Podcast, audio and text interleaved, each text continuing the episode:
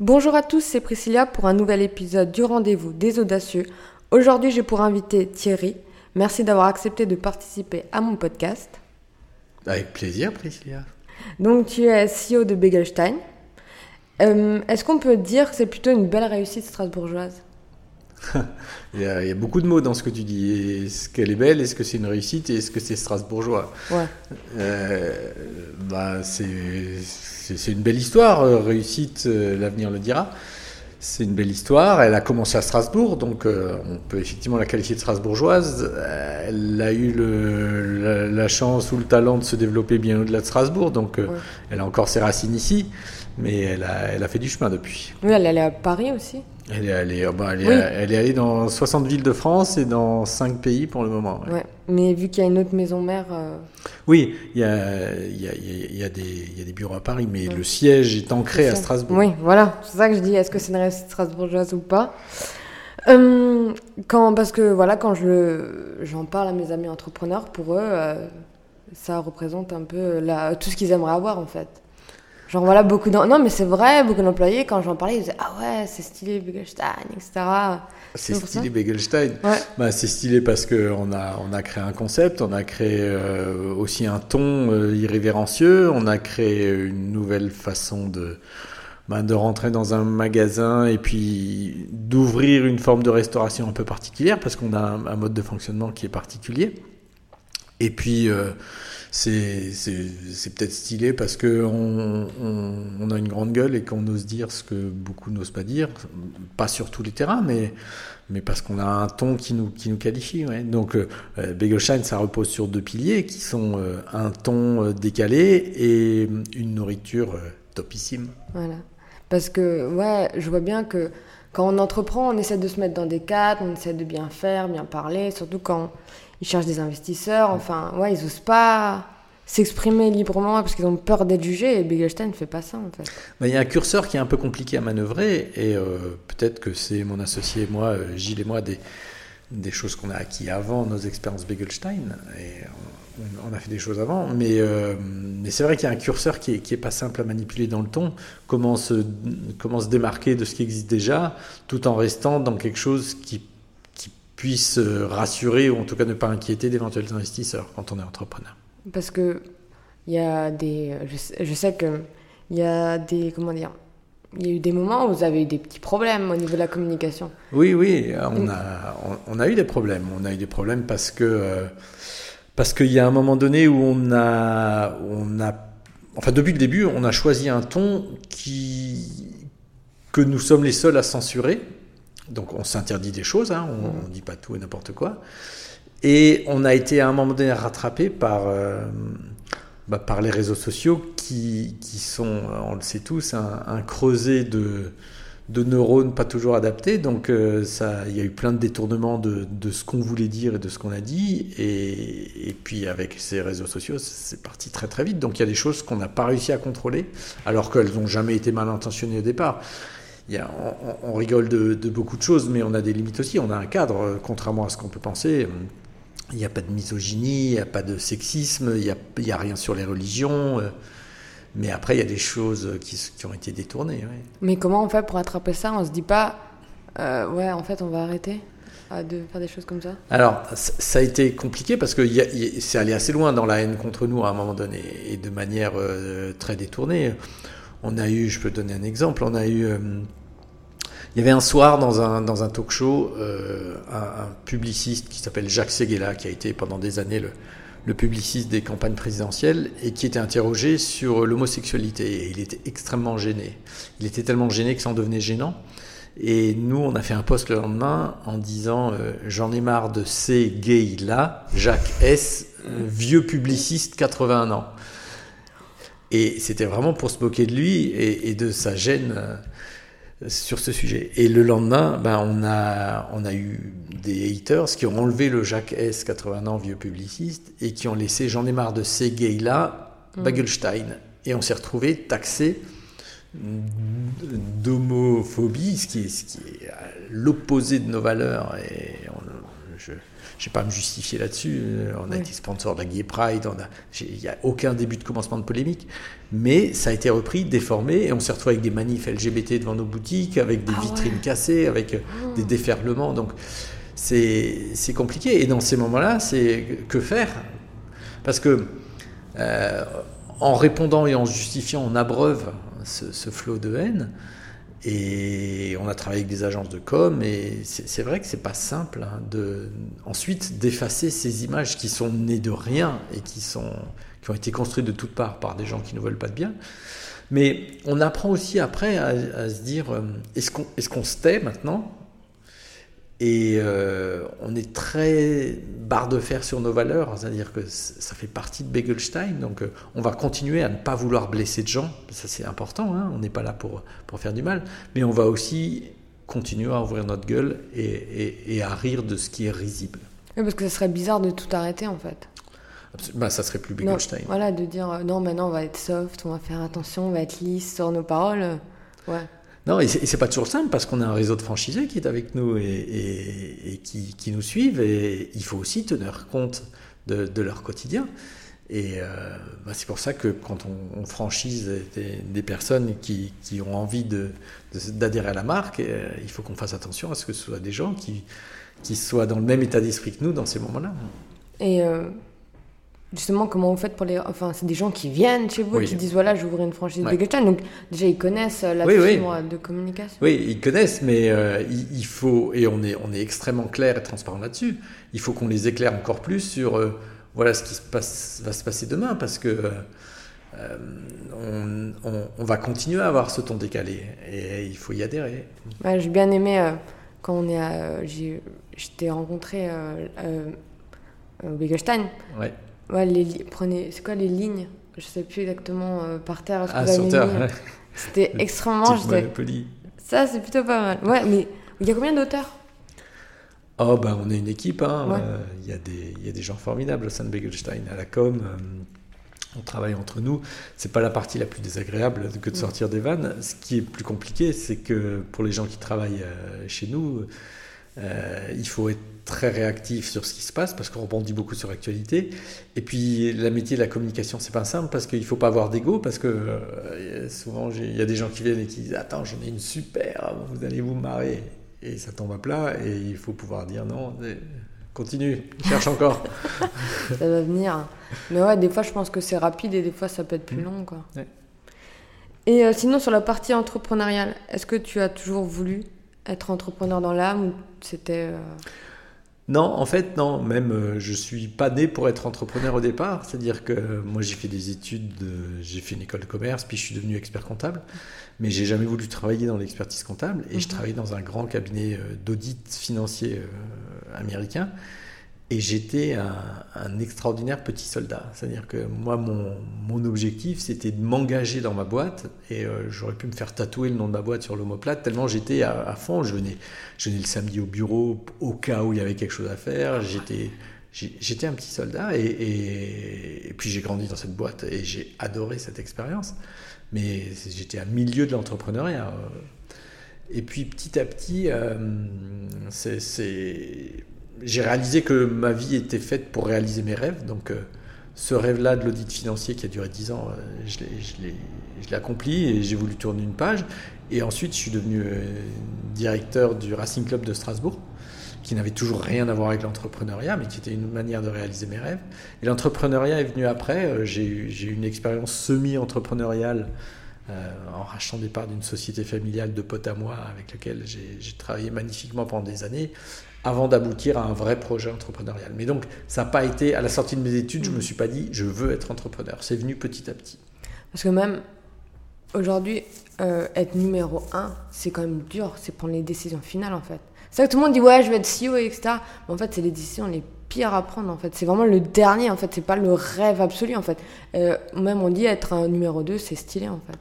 Bah, il y, a encore une dernière solution en tant que numéro 2. Donc quand on est numéro 1, on est la dernière solution de chaque problème. Et comme j'ai Vraiment, je pense qu'il y a des gens formidables qui travaillent chez moi. Si eux n'ont pas trouvé la solution et que ça arrive chez moi, c'est qu'il y a des gens brillants qui ont réfléchi et, mm. qui n'ont pas résolu. Donc, euh, c'est que c'est pas simple. c'est pas simple, mais c'est extraordinaire de, de, travailler avec des équipes et d'animer des équipes, puisque en, tant que cofondateur, puisqu'on est deux quand même, hein, mhm. à, diriger cette histoire. Et donc ça, ça change aussi beaucoup de choses. Mais animer une équipe, avoir une vision, la transmettre à des gens qui sont brillants, parce qu'encore une fois, il y a des gens brillants chez nous, et, les amener à, à, se dépasser pour, euh, pour construire le projet que mon associé et moi avons créé, c'est extraordinaire. Mais c'est pas simple tous les jours. C'est pas simple tous les jours. Les, les angoisses, elles sont, elles sont pour les, pour les responsables, pour les fondateurs, les victoires aussi. Donc, euh, en fait, il y a des amplitudes qui sont extrêmement, extrêmement denses. C'est, ça va de très bas à très haut et il, faut être prêt à vivre ça quand on est un entrepreneur. Ces montagnes russes, qui sont les, victoires sont géniales, les défaites sont abominables, et il faut s'en relever et il faut reconstruire derrière. Et c'est c'est ça qui m'anime.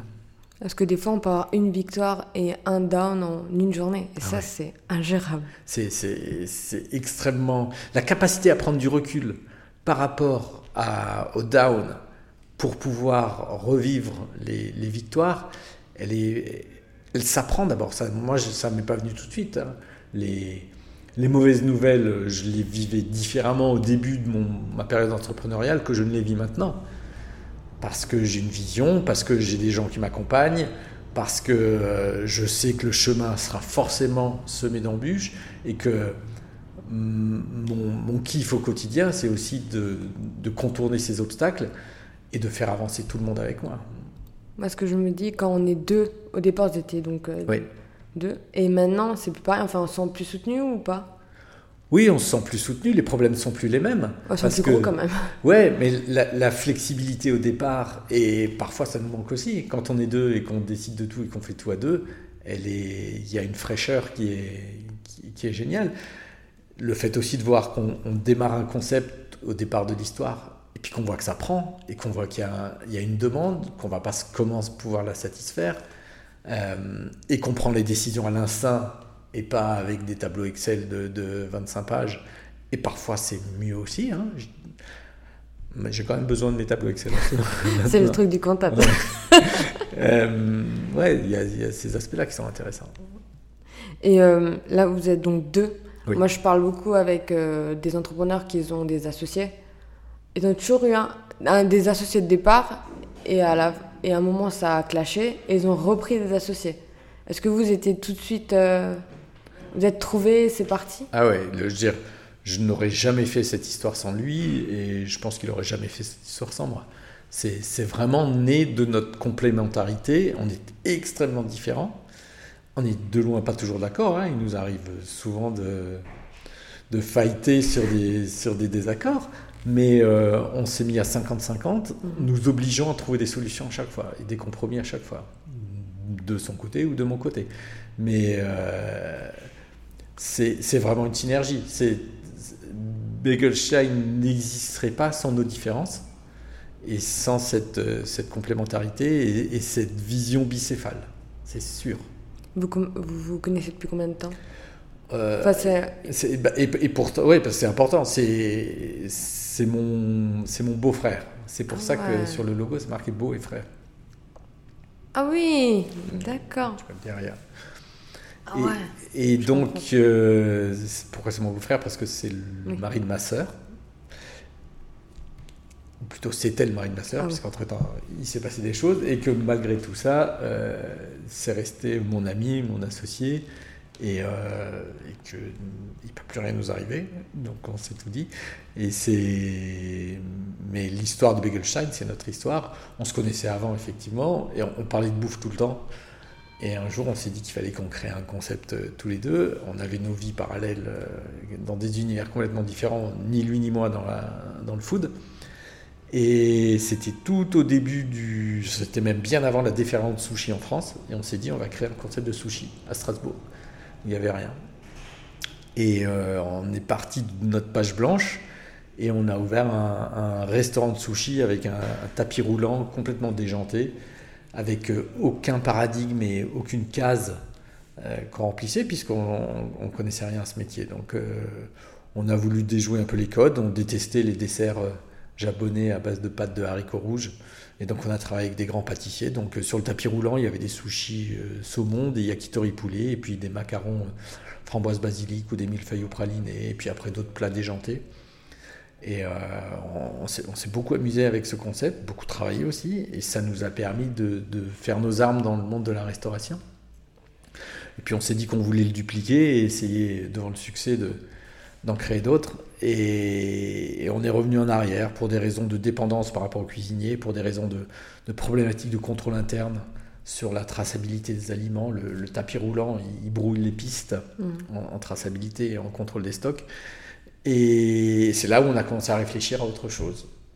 On a, on a pris un petit local en face d'un collège à Strasbourg, en se disant on veut faire de cet endroit l'endroit où on sèche à Strasbourg on, voulait remercier les collégiens qui venaient sécher en buvant un café chez nous. On, avait toute une politique déjà assez décalée, mais on ne savait pas quel concept faire à l'intérieur. On a travaillé sur de, la street food, sur des bobounes, sur de, différents concepts, jusqu'à ce que le bagel arrive comme une évidence.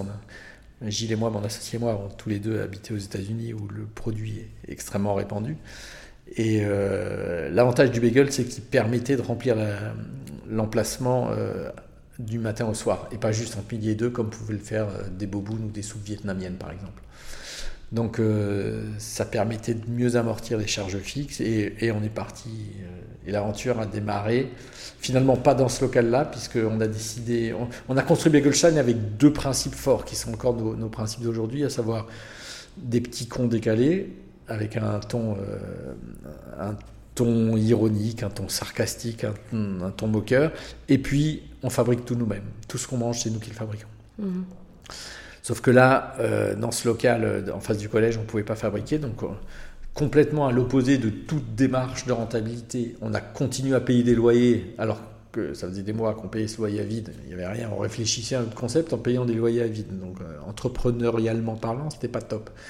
Et au lieu de dire, bon, bah, maintenant, ça y est, on fait notre concept là, et on, tant pis, on fabrique pas nous-mêmes, on achète et il faut qu'on ouvre ici. On s'est dit non, c'est notre concept qui prime avant l'amortissement du lieu. Donc on continue à payer des loyers à vide, on se met ailleurs et on fabrique parce qu'on veut fabriquer. Et on a ouvert du coup euh, notre première boutique à la Cruteno à Strasbourg, où on fabriquait tout. Et ce n'est qu'après qu'on a ouvert la deuxième boutique en face du collège, qui était livrée tous les matins par la boutique de la Cruteno où, où, on fabriquait. Mais vous avez commencé donc à deux à faire à tenir euh, voilà le restaurant. Bah après il y avait des salariés aussi. Oui, hein. mais au début, tout début, je veux dire. Parce que en fait, on est d'accord que là, il a fallu beaucoup, enfin, de euh, concepts pour arriver à ce concept. Il fallait beaucoup de travail, de remise en question. Ouais, mais, la première boutique qui a ouvert, elle ressemblait déjà pas mal. il y a des, pas mal de choses qui ont évolué. Hein, à, à, à, une boutique Begelstein d'aujourd'hui. Il y avait, tout était marketé. On a voulu ça tout de suite. On a imposé une marque très vite. Euh, du PQ euh, au sac d'emballage, au tablier, aux casquettes, au stylo. Il y avait le logo Begelstein partout. On voulait imposer une marque, alors qu'on ne savait pas encore qu'on allait le déployer de manière aussi importante. Mais c'était important pour nous. Et puis, euh, déjà ces blagues, ces délires sur les murs et, et de quoi marquer du, d'une micro-séquelle la cervelle de nos, de nos clients. Ça, c'est important pour nous. On veut qu'il se passe quelque chose dans la tête. Et c'était déjà le cas. Après, il y avait des choses qui sont venues, euh, qui sont venues par après, notamment dans l'aménagement des boutiques, mais, mais ça ressemblait déjà pas mal. Et c'est vous qui avez fait le concept de base ou vous avez regardé avec une boîte Non, non, euh, c'est mon associé, moi. Ouais. En plus, c'est dur de faire euh, des marketing quand on n'est pas dedans. mais ouais, mais en fait, c'est le il y a aussi la méthode bourrin et forcé en fait tout seul son budget ça marche aussi. Bah, c'est surtout la méthode d'avoir une vision de dire euh, voilà ce qu'on veut d'écrire l'histoire qu'on veut raconter. On veut une boutique qui soit délirante on veut qu'il se passe quelque chose dans la tête on veut marquer l'esprit des gens et pour ça on veut qu'ils se souviennent on veut qu'ils se marrent on veut qu'ils s'énervent on veut qu'il se passe quelque chose. On veut pas laisser indifférent. C'était notre credo alors on a utilisé des, blagues, on a détourné des photos, on a inventé des autographes sur des, sur des personnages, on a et les gens venaient en disant mais c'est vrai ou c'est pas vrai cette histoire? C'était qu'il se passe quelque chose et ça a marché. Parce que là je vois des affiches, mais c'est des, euh, des tournements il y a des Non, là c'est des vrais, mais par exemple. La photo de Jean Dujardin où c'est marqué euh, Oscar du meilleur dialogue pour The Artist alors que c'est un film muet. Voilà, c'est des, des, trucs. On avait euh, par exemple, euh, on a la photo de d'Albert Einstein où c'est marqué Albert Bagelstein. Et les gens ils viennent ils disent mais c'est dingue il ressemble vachement à Einstein ah ce mec. Voilà. c'est Bagelstein ah oui ils n'ont pas fait le lien. Non on a on avait alors c'est des gens un peu plus anciens mais il y avait Starsky Hutch c'était un feuilleton et on avait une, une photo de Starsky et on avait marqué un faux autographe parce qu'il y a les Hard Rock Café où, il y a des autographes, de, mais qui sont en fait des fakes 9 euh, fois sur 10. Nous, on avait une photo de Starsky et on avait mis un photographe avec toute mon amitié, Patrick Poivre d'Arvor, qui était un, journaliste. Et les gens disent c'est marrant, il ressemble à Starsky sur la photo, euh, Patrick Poivre d'Arvor. Et les, on adorait ça. Ouais, c'est un peu fermé. Mais un peu, je me dis, euh, avec les réseaux sociaux, les gens, ils doivent prendre en photo, ils doivent. Ouais, bah, ça communique au nom de la marque, hein, c'est sûr. ça fait partie de ça aussi. C'est, c'est euh, laissons les gens qui viennent devenir nos meilleurs ambassadeurs. On sait que c'est bon, on sait que c'est drôle. Oui, ça qui fait marcher. Mais comme il y en a qui disent, je sais pas si c'est vrai, que Starbucks, en fait, ils écrivent mal les prénoms juste pour la com, en fait. Je sais pas. Je sais pas. Je sais pas, ce serait marrant de savoir si c'est vrai ou pas. Euh, j'aime bien parler des échecs. Est-ce qu'il y a eu un échec euh, euh, flagrant enfin, au sein de Begelstein et vous a dit est-ce qu'on continue La résilience qu'il y a eu derrière oh, On continue, on ne s'est jamais posé la question de continuer. Les, les, coups durs qu'on a eus, ils ont, ils ont été parfois un peu durs, parfois extrêmement durs. Mais on s'est jamais dit on continue. Ça, ça, c'est la question se pose pas. Mais, il y a eu des coups extrêmement durs. Ouais, il y a eu des coups extrêmement durs au départ euh, parce qu'on a une croissance euh, extrêmement rapide et que la croissance, elle se finance et elle demande des capitaux qu'on n'avait pas. Et ça a été, ça a été très violent pour, euh, pour à un moment donné asseoir notre trésorerie et, permettre de continuer. et puis le l'État français nous a pas beaucoup aidé, donc mm. ça n'a pas été simple. Euh, les coups durs, on a ouvert une boutique euh, en notre nom. C'était la première boutique hors Strasbourg à Mulhouse euh, en avril 2012 et on l'a fermée en avril 2013. Un an après, alors qu'on avait emprunté une grosse somme, qu'on était caution personnelle sur cette histoire, parce qu'on s'est fait braquer six fois à Mulhouse, parce que ça a été extrêmement violent.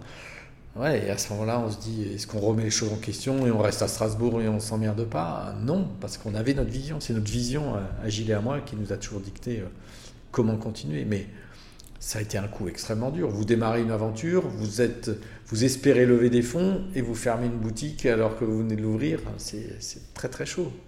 Après, les, les, histoires de, détournement de, com, euh, comme l'exemple que je vous donnais avec... Euh, avec Seguela, mais il y a eu d'autres choses euh, qui a été. il y a eu des communications qui nous ont fait mal, qui nous ont attaqué même personnellement. Mais jamais on s'est dit on arrête, jamais. Hum, parce qu'en fait, vous n'avez pas d'investisseurs. Vous êtes... Si, si. C'est quand même. Oui, on a levé des fonds. Euh, aujourd'hui, on a, on a un investisseur qui est, qui est extrêmement important pour nous. Euh, il est minoritaire, donc euh, Gilles et moi on garde, le contrôle de l'entreprise, mais euh, on a eu, là aussi c'était une histoire très humaine. Un jour il y a, une personne qui vient me voir, qui voulait ouvrir à Genève et qui était, qui était comptable. Et je lui ai expliqué, il est reparti tout content, il est revenu en me disant j'ai pas assez de moyens. Donc je vais chercher quelqu'un pour, euh, sur lequel m'adosser pour pouvoir ouvrir à Genève. Et il est revenu et il nous a présenté euh, à un groupe qui est, qui est un des plus gros groupes suisses, qui pèse aujourd'hui pas loin de un peu plus de 30 milliards de francs suisses, qui s'appelle Migros, ah qui, a qui, a plusieurs activités, mais dont la principale est la grande distribution. Et euh, on a rencontré des gens extraordinaires chez Migros. Migros, c'est pas une société, c'est une coopérative. C'est des gens qui ont des valeurs humaines incroyables. Ils sont pas là pour payer des dividendes ou un cours de bourse. Ils sont là pour, pour générer un service par rapport à la population suisse. Et les gens qu'on a rencontrés de Migros à, la direction, euh, il y a eu vraiment une étincelle entre nous sur les valeurs. Et euh, on a choisi de travailler avec eux alors qu'on avait des propositions beaucoup plus intéressantes financièrement. On avait notamment une grosse proposition de LVMH qui voulait, qui voulait faire de Begelstein une pépite haut de gamme dans le food. Et, mais on a préféré les valeurs de, Migros et je ne le regrette pas du tout parce que c'est des gens encore aujourd'hui qui nous, on travaille étroitement avec eux et ils nous apportent aussi euh, beaucoup dans, dans, dans leur vision de, des marchés, dans leur expérience. C'est un gros partenaire euh, chez nous. Mais ça doit être beau de se dire, enfin moi je me dis qu'il y ait des grosses entreprises comme ça veulent investir et choisir après entre... Mm. De toute façon, LVMH, ça n'aurait pas collé en fait. Bah, ils, ont développé un, ils ont développé un fonds d'investissement food mondial où mm. ils prennent quelques enseignes, mais pas qu'en France. Hein. Euh, il se trouve que nous, on était en France, mais là, ils, ils ont, ils ont pris d'autres enseignes au Brésil, euh, au Japon, et ils veulent les lancer. Euh, ils ont un fonds dédié à ça. Et on avait été sélectionné et, et, on a refusé. Bah, ça n'aurait pas donné la même histoire. C'est pas. c'est ouais, voilà, c'est des choix en fait. Et euh, voilà. Mais c'est pas simple non plus pour eux. c'est pour ça que je, je les trouve d'autant plus admirables, mes, mes associés suisses. La Suisse, c'est un pays qui a une image très propre, très rangé, et avoir un, petit poil à gratter comme Begelstein, euh, c'était pas gagné d'avance à nos yeux, et, au contraire, il, euh, ça fait, ils, nous ont acheté euh, avec cette histoire-là, et ils l'entretiennent aussi avec nous.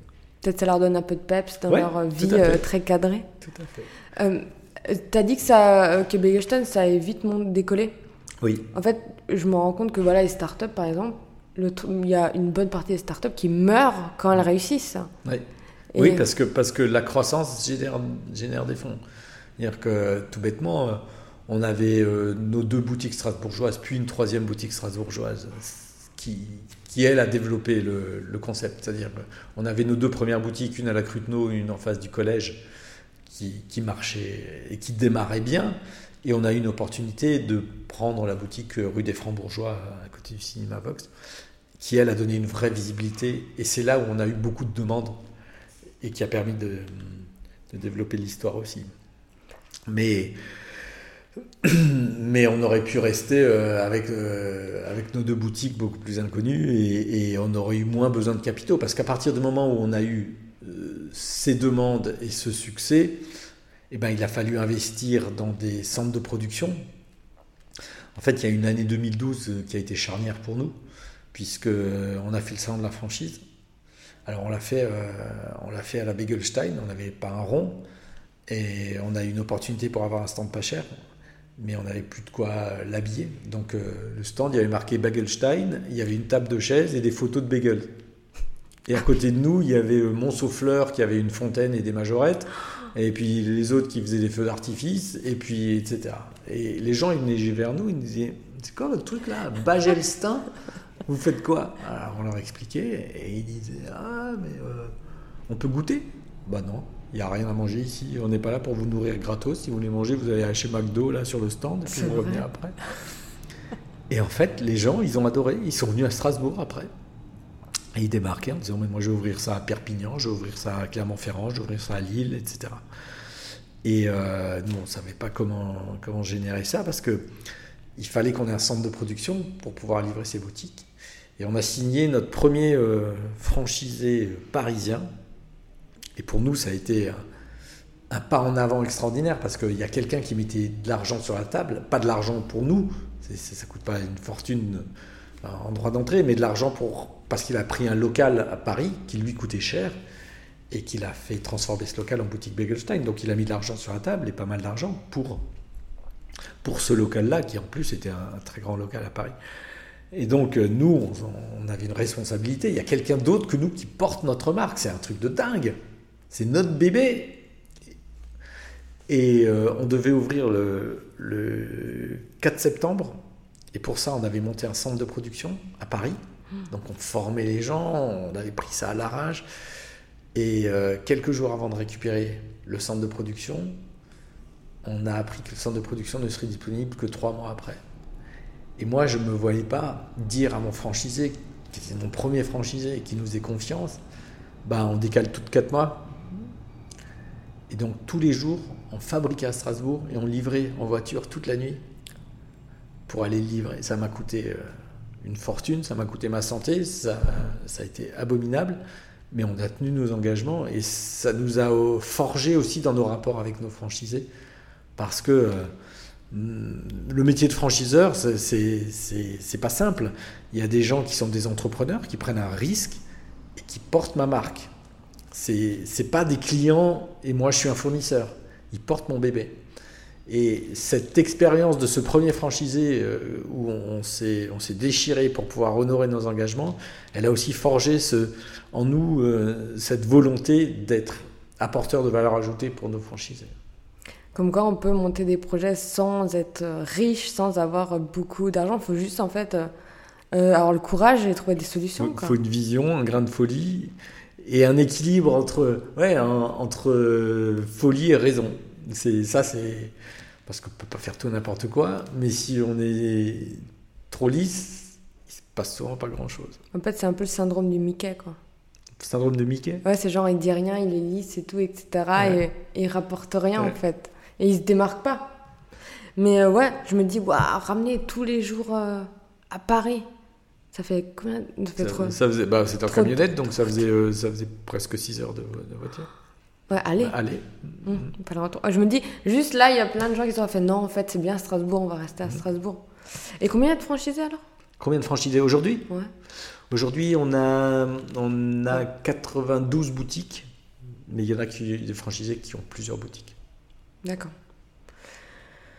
Euh, tu conseillerais quoi aux, jeunes comme moi qui ont bientôt la trentaine, entre 20 et 30 ans, qui veulent se lancer?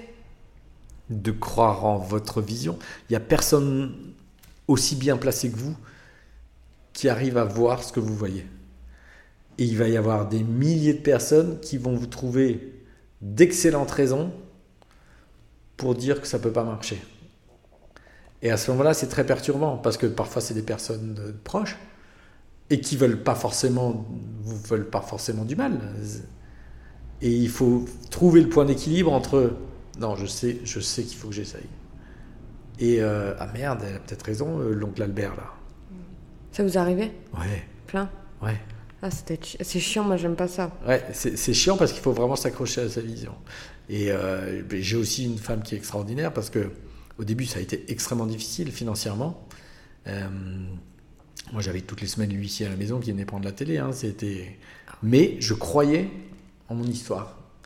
Et moi, j'y croyais. Mais elle, elle voyait juste l'huissier. Il fallait qu'elle croie en moi qui croyait. Donc, euh, c'est, c'est aussi c'est important un environnement euh, qui est là. parce que je parlais aussi de l'entrepreneuriat quand on est en couple, enfin quand on est avec quelqu'un, on n'est pas seul. Mm.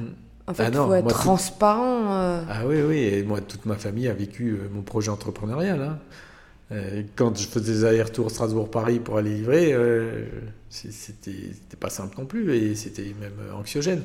Mais, mais pour revenir à, ta question sur que conseiller à, un jeune, d'abord, c'est quand même mieux d'avoir un peu d'argent que de ne pas en avoir, mais, mais c'est souvent le problème.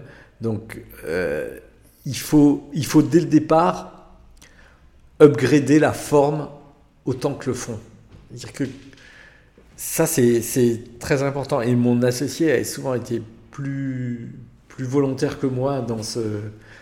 Euh, combien de fois, parce que j'aide beaucoup de jeunes qui démarrent leur, leur start-up, combien de fois je vois 4 euh, pages Word avec deux tableaux Excel, euh, des impressions écran, ça fait pas rêver, faites rêver. Et, il y a des moyens d'aller chercher des fonds, il y a des moyens de convaincre.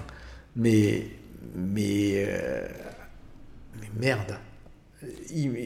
Si vous voulez, si vous avez un bijou entre les mains, on vend pas un bijou en le sortant de la poche et en le posant sur la table par rapport à euh, j'ai un écrin magnifique qui le met en valeur. Et, ça peut paraître. Parce que les jeunes qui commencent, ils se disent ouais, il faut que je trouve l'idée. C'est évident, c'est le postulat numéro un. Mais dès qu'on a l'idée, il faut l'habiller. Et il faut, et il faut faire rêver les gens à qui vous allez parler. parce que je pense qu'on est très scolaire, un peu mmh. des fois, à sortir ouais, notre print écran. Mmh. Euh, et on se démarque, c'est vrai qu'on se démarque pas du tout euh, du reste de la. Parce que, en fait, euh, c'est la guerre dehors, l'entrepreneuriat, en fait. Bah. Voilà, on n'est pas là pour faire dans la. Mais moi, je me souviens que les premières plaquettes, on les faisait faire par des, par des agences graphiques. Alors que, on va dire, mais je ne vais pas mettre de l'argent là-dedans. Ah non, ça va, j'ai un ordinateur, euh, j'ai fait à moi-même, et puis il y a plein de, de, de frameworks.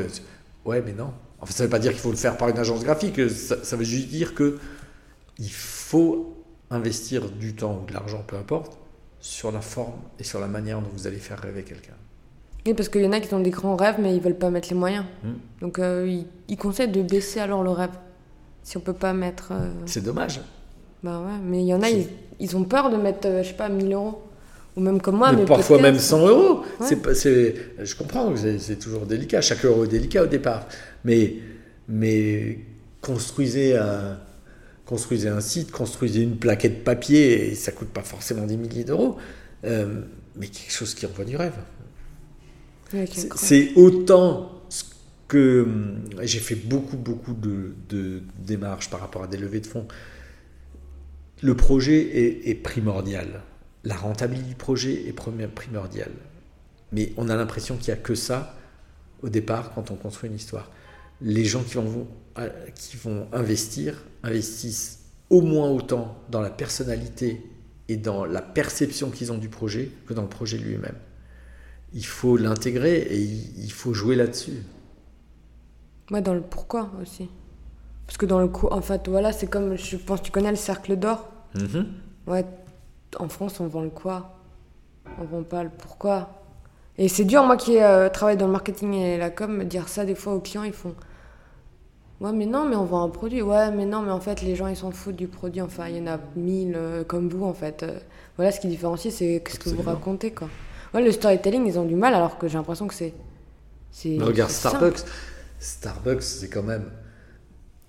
Comment arriver à faire acheter à des gens qui, la plupart du temps, n'ont pas forcément des hauts revenus, un café qui est basique, qui ne coûte rien, 5, 6, 7 fois plus cher que ce qu'ils voient ailleurs, juste parce qu'on donne un sentiment de fierté de se balader avec un gobelet Starbucks et d'aller acheter son café chez Starbucks. C'est alors, je, caricature, mais c'est extraordinaire. on n'achète pas un café, on achète une façon de boire un café. Et, tout est comme ça dans l'entrepreneuriat, au moins au départ. Que ce soit une start-up tech euh, ou un magasin de retail qu'on a envie de lancer, c'est la perception qu'on a de ce qu'on est en train de faire. Et euh, tu vois un peu l'univers, euh, l'écosystème strasbourgeois? Enfin, je sais pas ce que tu en penses de tous ces jeunes, enfin qui se lancent, enfin si c'est positif, ok, mais enfin, il y en a énormément. Je trouve qu'il y a un jeu, enfin énormément, je sais pas, mais c'est un joli écosystème. Alors je, suis, je, m'en excuse, mais je suis pas très très au fait de.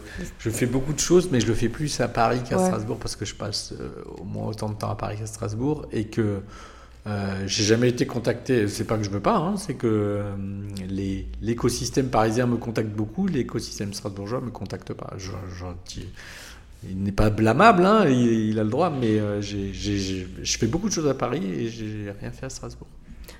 Ce qui est bien, c'est bizarre même. Ah, je... me dis, euh, c'est bien les gars, vous faites quoi euh, Enfin, après, c'est ouais. Peut-être qu'ils n'ont pas capté que ça existait. Peut-être qu'il est moins structuré aussi. Ouais. Et je sais qu'il est particulier. Je raconterai rien. Mais ce qui est bien à Paris, c'est qu'il voilà, y a des gens à Strasbourg qui partent à Paris parce qu'ils se disent euh, je peux pas faire autant de cash à Strasbourg qu'à Paris, je peux pas autant m'expandre. Oh, c'est sûr que le business, il est beaucoup plus à Paris qu'à Strasbourg. Maintenant, euh, ça dépend du business aussi. Et puis, euh, cette période Covid a montré qu'on pouvait faire des choses à distance. Euh, selon les métiers, il y a quand même, Paris est quand même une place centrale. La France est très jacobine pour ça. Hein. On est, très centralisé. Euh, et puis, il y a un dynamisme, autour de certains métiers qui est un peu plus profond. Maintenant, Strasbourg a, des gros atouts, mais encore une fois, je connais pas bien l'écosystème entrepreneurial strasbourgeois. C'est fou. Non, mais ouais, c'est fou parce que je me dis, il y a quand même. Enfin, j'ai beaucoup d'amis dans les startups et ouais. Je fais beaucoup de choses dans les écoles, par exemple. Euh, le M Strasbourg ne m'a jamais sollicité et je n'ai pas besoin qu'il me sollicite. C'est pas un appel du pied du tout. Euh, il y a des questions que j'aime bien poser, un peu décalées aussi. Hein. Mais euh, quel, est, quel est ton plus grand défaut? L'impatience. Ouais. J'ai un espace-temps. Moi, je vais assez vite dans, dans ce que je fais. Et hum, parfois, j'ai ouais, trop tendance à, à vouloir que ça soit la même chose autour de moi. En plus, c'est dur hein, d'être euh, impatient quand on monte euh, des entreprises, parce qu'il faut de la patience. Ah, il en faut beaucoup. Il en faut beaucoup parce que euh, l'espace-temps du monde autour de, de- de soi, quand on est entrepreneur, c'est pas du tout le même. Et, et puis, quand on travaille beaucoup, parce qu'il y a beaucoup d'heures de travail, euh, et que ça ralentit d'un autre côté, c'est- pas toujours facile à accepter. ouais. Ouais, parce qu'on est d'accord qu'on n'est pas à 35 heures, 6 mois, Ah euh, six mois on est millionnaire. euh, Non, non, non. beaucoup de travail, beaucoup de sueur. Euh, non, c'est un, un marathon, c'est pas un sprint. hein. Mhm. Ouais. Et après, il y en a qui disent c'est euh, un marathon avec des sprints à l'intérieur aussi. Il y a des moments où on doit sprinter, oui, parce qu'on a, on a une bête féroce aux fesses qui essaye de nous, de nous croquer. et- Parce que c'est, tu, tu as parlé de guerre, mais euh, euh, il n'y a pas de mort d'homme, mais, mais c'est un combat en tout cas. Voilà. Ouais. C'est la guerre, c'est un grand mot, mais Mm. je sais qu'à un moment, si on se croit dans le monde des bisounours, c'est compliqué. Non, c'est sûr. C'est sûr qu'il y a des concurrents, euh, il y, a, il y a des règles. Euh, je ne vais pas dire que euh, quand on a un contrôle fiscal, ça fait partie de la vie de l'entreprise, mais c'est forcément anxiogène. Et, on est dans un monde qui est, qui est très euh, contrôlé, cadré, justiciabilisé. Parfois la justice, elle a aussi un espace-temps très différent. Euh, on a eu, bah, comme toute entreprise à succès ou qui, dont la marque euh, est un peu reconnue, euh, on a eu des copies. On a eu des copies flagrantes et, et c'est qui pour nous, euh, il n'y avait même pas un début de commencement de polémique sur le fait que c'est des copies, parce qu'effectivement, c'était des boutiques où je rentrais dedans, j'étais incapable de dire c'était Begelstein ou sa copie. Mais la justice décide avec d'autres euh, d'autres lunettes, et, euh, et ça a été des préjudices très importants qu'on a mis 8 ans à gagner. Mais pendant 8 ans, ça a été un, ça a été un combat. Et donc, quand t'as vu, quand t'as entendu parler de ces copies, t'es allé voir et, Ah oui, oui. et là, tu mets en. Tu poursuis. oui, et alors on, attaque au tribunal, et le tribunal dit euh, je- bah non, euh, non, non, c'est pas une copie, ils ont le droit de vendre ça. Bah oui, mais ils vendent ça avec euh, le même nom, avec la, la- la même décoration. Donc, euh, ça a été, faire valoir ses droits. Et, là aussi, ça devient presque irrationnel. C'était même au-delà de l'aspect économique. C'était de dire merde, j'ai créé quelque chose. En fait, c'était un gars qui voulait être franchisé chez nous. Et comme on est assez euh, drastique dans nos choix, on l'avait refusé parce qu'on ne voulait pas qu'il porte notre marque. Et vexé, il a copié. Il a... Et ça a été très long pour, euh, pour faire valoir nos droits. Est-ce qu'il y a un truc que tu détestes faire? En tant euh, qu'entrepreneur et que chef d'entreprise, bah, y a c'est toujours difficile de se séparer de personnes qui ont peu ou prou contribué à, à, écrire une partie de l'histoire de Begelstein.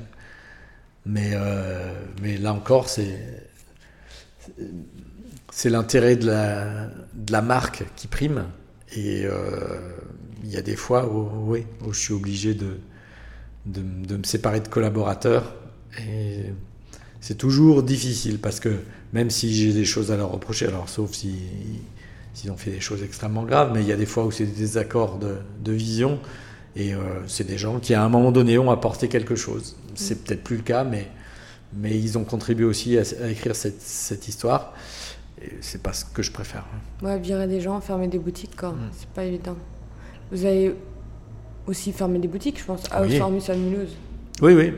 Ouais, ça nous est arrivé. Ça nous est arrivé d'avoir des, des erreurs de choix. Ça nous est aussi arrivé d'avoir des, des changements. euh, une rue euh, qui était piétonne où il y a plein de monde qui tout d'un coup devient euh, à nouveau ouverte à la circulation.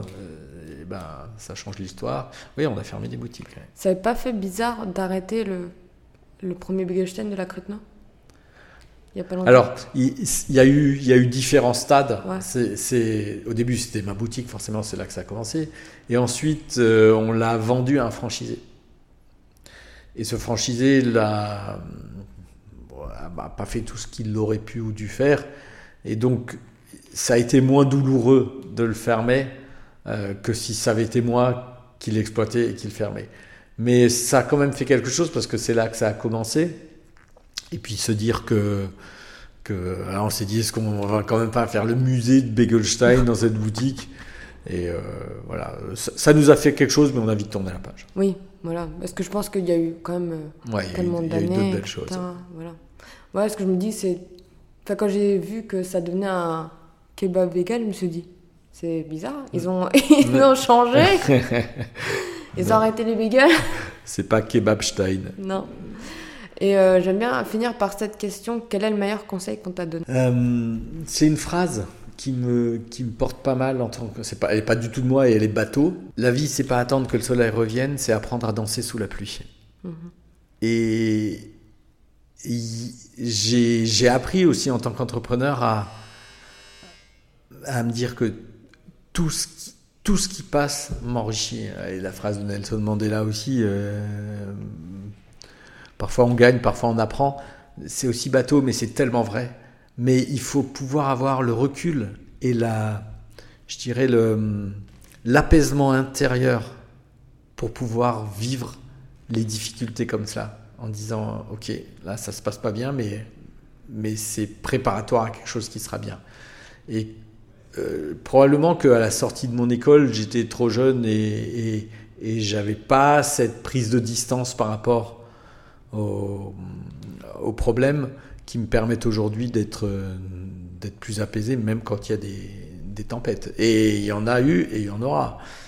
Euh, mais, mais ça fait partie de ma vie d'entrepreneur que j'ai choisi. Et euh, vous avez quoi comme volonté sur, je sais pas, l'année prochaine, vous voulez encore ouvrir d'autres boutiques dans le pays Ah oui, oui, c'est un tel kiff de voir des gens avoir envie de ma marque que ça, c'est extraordinaire. Donc, euh, bah, on va ouvrir d'autres boutiques en France. On, est en train de travailler sur un autre modèle pour euh, pouvoir exporter donc on travaille déjà dans d'autres pays, mais là on, développe encore plus d'autres pays en Europe, puisqu'on a signé euh, l'Autriche, l'Italie, on rouvre en Allemagne, on travaille sur l'Angleterre, mais aussi sur d'autres pays, Dubaï, le Japon. Donc c'est assez extraordinaire et gratifiant de voir qu'on peut avancer dans ces pays-là.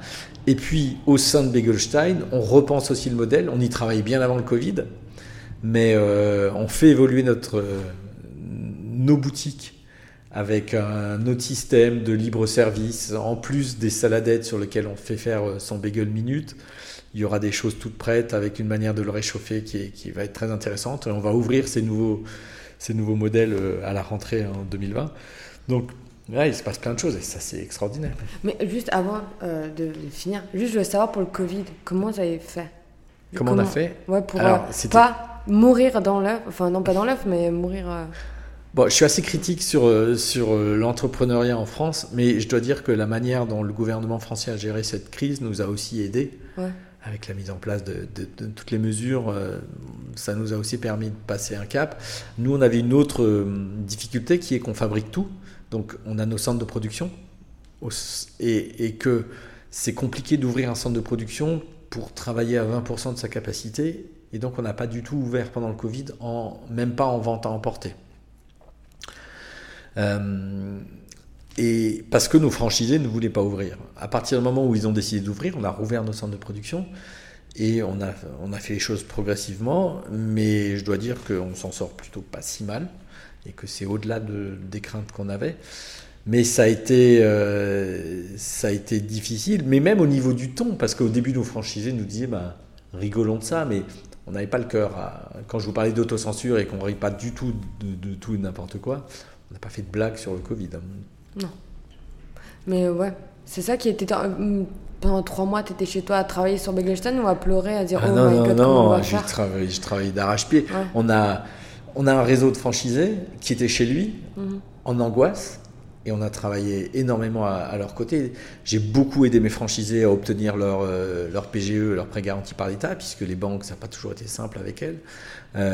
et on avait des, des conf calls, on les a aidés avec leurs experts comptables, on leur a aidé avec leurs assureurs, on les a aidés avec leurs bailleurs, on les a aidés avec leur personnel. On a écrit ensemble le roadbook de la reprise pour mettre en place ensemble toutes les nouvelles mesures d'hygiène qu'on allait faire, ensemble toute la communication auprès de leurs clients.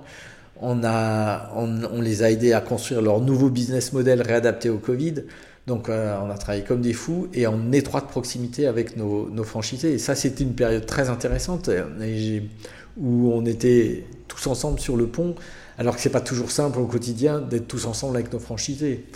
Donc euh, bah, encore une fois, j'ai tiré profit de cette expérience difficile pour en tirer quelque chose de positif. D'accord. Bah, très bien.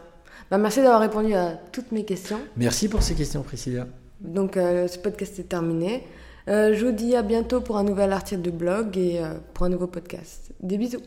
Merci d'avoir écouté cet épisode jusqu'à la fin. Mais avant de partir, tu peux prendre juste deux minutes pour soutenir mon podcast en mettant 5 étoiles et un commentaire sur Apple Podcast si tu as un iPhone. Sinon, tu peux me suivre sur Spotify. Ça me permettrait de me faire connaître en remontant, tu vois, dans l'algorithme. Ça toucherait plus de personnes et on serait une plus grande communauté à m'écouter. Tu peux aussi le partager à un ami peut-être que euh, ça l'inspirera, peut-être qu'il en aurait besoin aujourd'hui pour être reboosté. Et euh, si tu veux être au courant des prochains épisodes, tu peux t'inscrire à ma newsletter. Je te fais des bisous et je te dis à bientôt.